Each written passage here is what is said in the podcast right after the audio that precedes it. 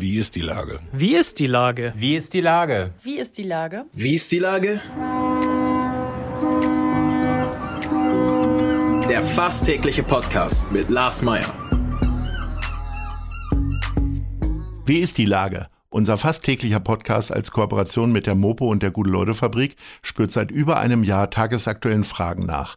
Macher, Musikerinnen, Models, Mütter und Politiker, genauso wie Schwestern, Schüler, Schlachter, Freiberufler oder Helfer, also prominente Lenker oder unbekannte Denker, kommen knapp 15 Minuten zu Wort. Die Auswahl ist rein subjektiv, aber immer spannend und überraschend. Mein Name ist Lars Meyer und ich rufe fast täglich gute Leute an. Unser Partner, der das diese Woche möglich macht, ist das Mercado in Altona. Und da passiert einiges. Daumen drauf fürs Klima heißt es am verkaufsoffenen Sonntag am 10.10. .10. Für jeden hinterlassenen Fingerabdruck spendet das Mercado 3 Euro an Citizens Forest. Dazu freuen sich die Shops und Gastrobetriebe des Mercado auf viele Besucherinnen und Unterstützer der Aktion.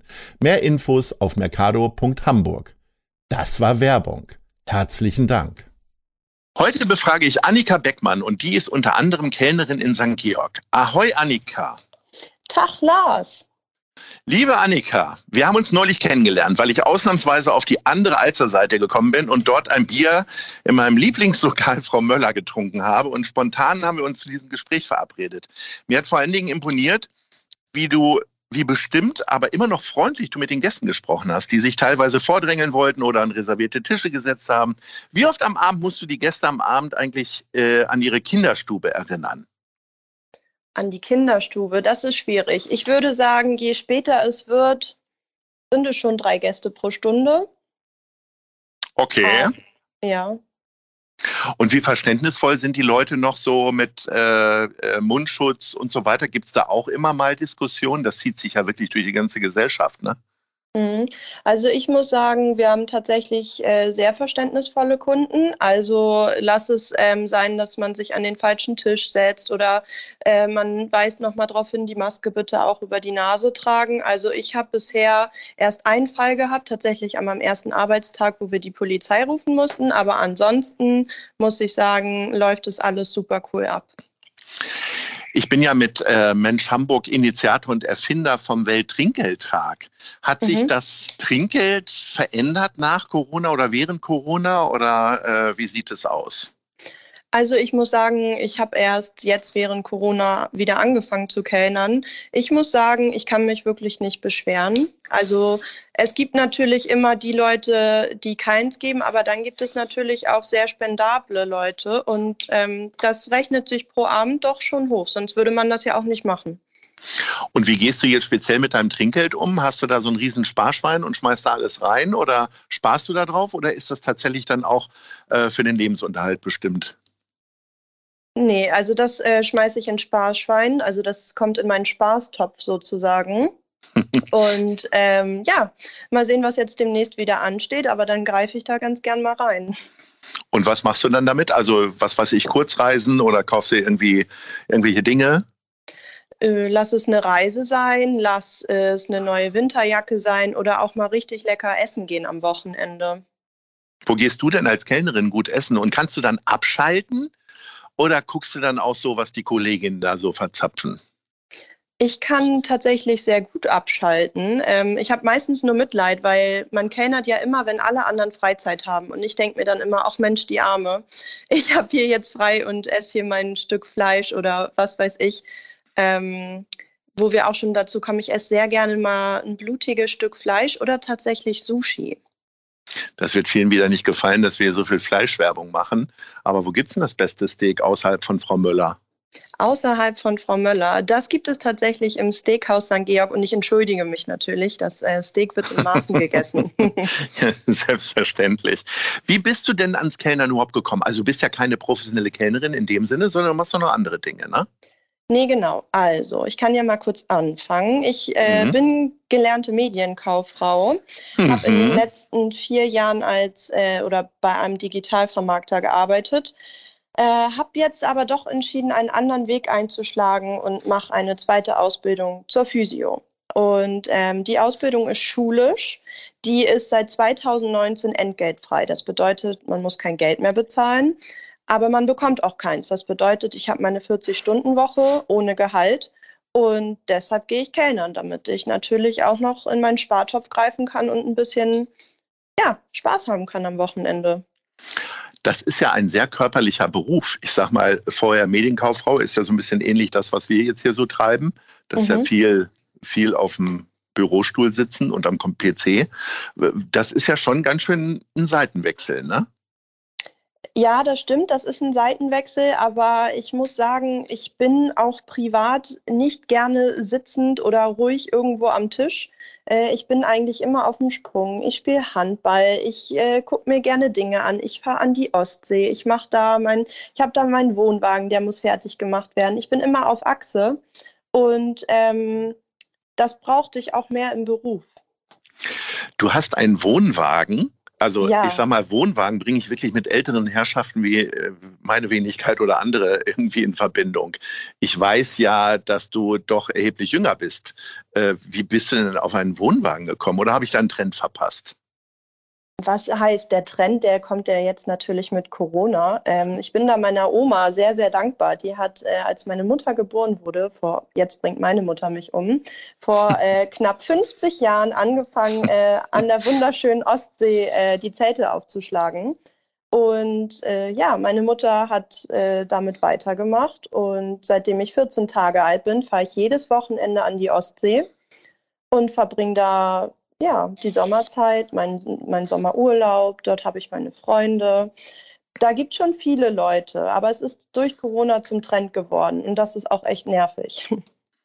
Kommen wir nochmal zu deiner Ausbildung. Äh, was oh. ist denn, was fasziniert dich denn jetzt daran? Also du hast ja wahrscheinlich eine Ahnung gehabt oder hast du vorher auch nochmal ein Praktikum gemacht? In dem Als Bereich zur Physiotherapie? Hm? Ähm, ich muss sagen, es hat mich schon immer gereizt. Natürlich ähm, hat es mich aber abgeschreckt, dafür monatlich 500 Euro zu bezahlen. Und ähm, ich konnte mich damals halt einfach nicht entscheiden, ob Medien oder Physio. Und ich spiele Handball und habe mir tatsächlich das Kreuzband gerissen. Da war dann kein Praktikum mehr nötig, wenn man über vier Monate lang zweimal die Woche in, in eine Praxis muss. Und ja, irgendwie hat mich das fasziniert und ich dachte, ich mache das jetzt. Aber ähm, ist das dann eine Sache, die du dann weiter auch parallel machen willst? Weil es wäre ja schade, wenn die Gastronomie dich jetzt verliert. Ne? Ja, die Gastronomie, die äh, wird mich äh, erstmal nicht verlieren. Äh, ich mache das tatsächlich sehr gerne. Und es liegt aber auch an dem Viertel St. Georg, glaube ich. Also das Umfeld, die Kneipe. Wenn es so alles in dem Umfeld bleibt, dann äh, bleibe ich dem auf jeden Fall erhalten. Du würdest also jedem eine Absage erteilen, der dich jetzt aus irgendeinem Luxusrestaurant oder Luxushotel anrufen wollen würde und dich abwerben möchte. Weil ich sag mal, der, der, die Nachfrage ist natürlich sehr hoch. Ne? Kriegt ihr dadurch dann auch höhere äh, Stundenlöhne oder äh, machst mhm. du es wirklich in erster Linie aus Spaß an der Freude? Ich mache es in erster Linie tatsächlich aus Spaß an der Freude. Das Geld äh, brauchen wir nicht lügen, das braucht jeder. Aber ähm, ein Nebenjob, der muss ja auch einfach von der Hand gehen. In einem Luxusrestaurant, da wären wir wahrscheinlich nie ins Gespräch gekommen, weil man da wahrscheinlich eine Uniform trägt und bestimmt nicht länger als zehn Sekunden am Tisch verbringen darf. Hast du auch wieder recht. Und äh, sag mal, hast du denn, äh, kriegt man das dann richtig beigebracht? Also ich komme ja selber auch aus einer Gastronomiefamilie, habe aber mhm. im Gegensatz zu meinem Bruder nie gelernt, irgendwie äh, fünf Teller auf einmal zu tragen. Ja, also man bekommt natürlich schon was gezeigt. Äh, das kommt auch mit der Zeit. Man traut sich mehr. Wenn man merkt, die Teller stapeln sich, irgendwann fasst man sich dann einen Mut zusammen und nimmt auch jedes Mal mehr Teller mit. Ähm, bisher ist noch nichts zu Bruch gekommen. Ich hoffe, es bleibt so. Ich klopfe jetzt mal auf Holz. Was äh, fasziniert dich denn jetzt grundsätzlich so am Kellnern? Ist es äh, tatsächlich so ein bisschen der Servicegedanke oder weil du quasi am Abend mit, ich keine Ahnung, mit 60 fremden Leuten in Kontakt kommst äh, und äh, das dann auch immer so abgeschlossene Geschichten sind, außer mit uns beiden, die wir jetzt nun doch noch mal miteinander reden? Das ist eine schwierige Frage. Also ich würde sagen, der Servicegedanke ist natürlich dabei. Man möchte, dass die Gäste zufrieden sind, aber ich finde es einfach spannend, ähm, natürlich verschiedene, die verschiedensten Menschen zu treffen und man muss auch jeden Abend irgendwie über seinen Schatten springen, weil wenn der Tag anstrengend war, davon haben die Kunden auch nichts. Also es bedeutet immer wieder nett sein, höflich an den Tisch. Und auch wenn man denkt, oh Mensch, die sehen irgendwie so aus, als würde ihnen was nicht passen, man muss sich dann der Kritik stellen und irgendwie wächst man daran auch. Wie ist denn das, wenn äh, äh, bei dir am Tisch jemand sitzt und erstmal permanent übel gelaunt ist? Da musst du ja auch erstmal mit umgehen können, ne? Ja, aber ich habe auf jeden Fall gelernt, mir das nicht zu Herzen zu nehmen. Mm, da, es gibt nun mal Menschen, die brauchen ein Ventil und das sind dann manchmal Servicekräfte. Äh, die kann man eigentlich immer nur mit einem Lächeln dazu bringen. Man lächelt einfach, sagen wir es so. Und wie schnell kannst du zwischen den Tischen wechseln? Also dann, also dass du, weil ich glaube, das könnte ja auch eine anstrengende Sache sein, gerade wenn äh, mit steigendem Alkoholgehalt die Leute dann noch lockerer und lustiger werden und vielleicht doch noch mal mehr reden wollen oder einen auf einen Schnaps einladen äh, wollen, was man ja als äh, Servicekraft tendenziell eher ablehnen sollte. Ne? Ja, genau. Also schwankend sollte keiner äh, arbeiten. Das äh, ja. ganz klar dazu. Und es ist natürlich schwierig, weil man kommt natürlich gut ins Gespräch. Äh, es ist lustig und es fühlt sich dann immer für so eine kurze Zeit so an, als wäre das total familiär. Und es ist verrückt, sich dann zu verabschieden. Jetzt, wo wir momentan die Leute um 23 Uhr rausschmeißen, hat man dann zwei Stunden Spaß gehabt und dann geht jeder seiner Wege. Das ist schon merkwürdig, aber ich glaube, das macht es auch aus. Dein Arbeitgeber ist ja tatsächlich echt ein Kultladen. Ähm, das heißt, ich, also dadurch, dass es aber in St. Georg ist, habt ihr mit Sicherheit ja einen hohen Anteil an Touristen, aber auf der anderen Seite auch Stammgästen. Was ist denn, also ich meine, du wirst auf die Frage, was ist dir lieber, musst du jetzt sagen, die Stammgäste, aber was ist denn der Reiz bei Stammgästen? Also weißt du von jedem schon immer, äh, welches Bier er trinkt oder äh, welches Bratkartoffelgericht er essen will? Tatsächlich ja.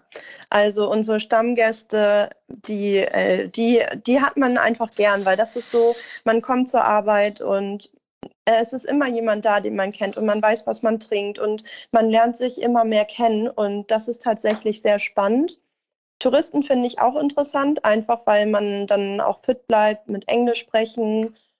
Aber tatsächlich ist mir der, die Hamburger Laufkundschaft lieber.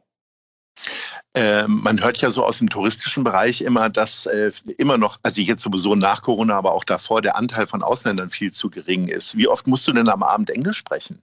Ist das dann eher ein Tisch von zehn oder doch häufiger? Hm, also es ist auf jeden Fall ein Tisch von zehn. Ich würde auch sagen, jedes Mal, wenn ich arbeite. Aber der Anteil von nicht englischsprachigen überwiegt. Okay, naja. Sag mal, wir sind schon am Ende des Gesprächs und ich habe mir überlegt, du bist ja quasi äh, mitten in der Zielgruppe und in der Altersgruppe, die wie wild bei Instagram unterwegs ist. Was sind denn deine drei liebsten Instagram-Accounts in Hamburg? Spannende Frage. Platz drei. Platz drei, hm, da würde ich den Food Guide nennen, den Hamburger Food Guide. Die mhm. stellen fast täglich verschiedene Restaurants vor, auch wo man sie findet. Äh, sei es von Persisch bis Italienisch bis zum, ich weiß nicht was, sehr interessant. Mhm. Und Platz zwei? Da würde ich die Szene Hamburg nennen. Mhm. Ähm, die ein ähnliches Kaliber sind, aber eben auch viel Kultur und so weiter natürlich noch machen. Genau. So, und, und Trommelwirbel Platz 1. Platz 1 ist natürlich Hamburg Handball. Ich als äh, Handballfan bin sehr froh, dass wir wieder in der ersten Bundesliga spielen. Mhm. Und ja. Sehr schön. Liebe Annika, das war ähm, mindestens so erfrischend wie unser erstes Gespräch ohne Mikrofon und Zuhörerin. Und äh, ich freue mich, wenn ich mal wieder auf die andere Alzer-Seite komme, dass wir dann äh, mal wieder ins Gespräch kommen. Und bedanke mich recht herzlich. Und das war eine tolle Werbung für äh, deinen Arbeitgeber, denke ich. Und äh, ich hoffe, er erhöht das äh, Stundenhonorar. Bis dann. Tschüss. Bis dann. Tschüss. Dieser Podcast ist eine Produktion der Gute-Leute-Fabrik und der Hamburger Morgenpost.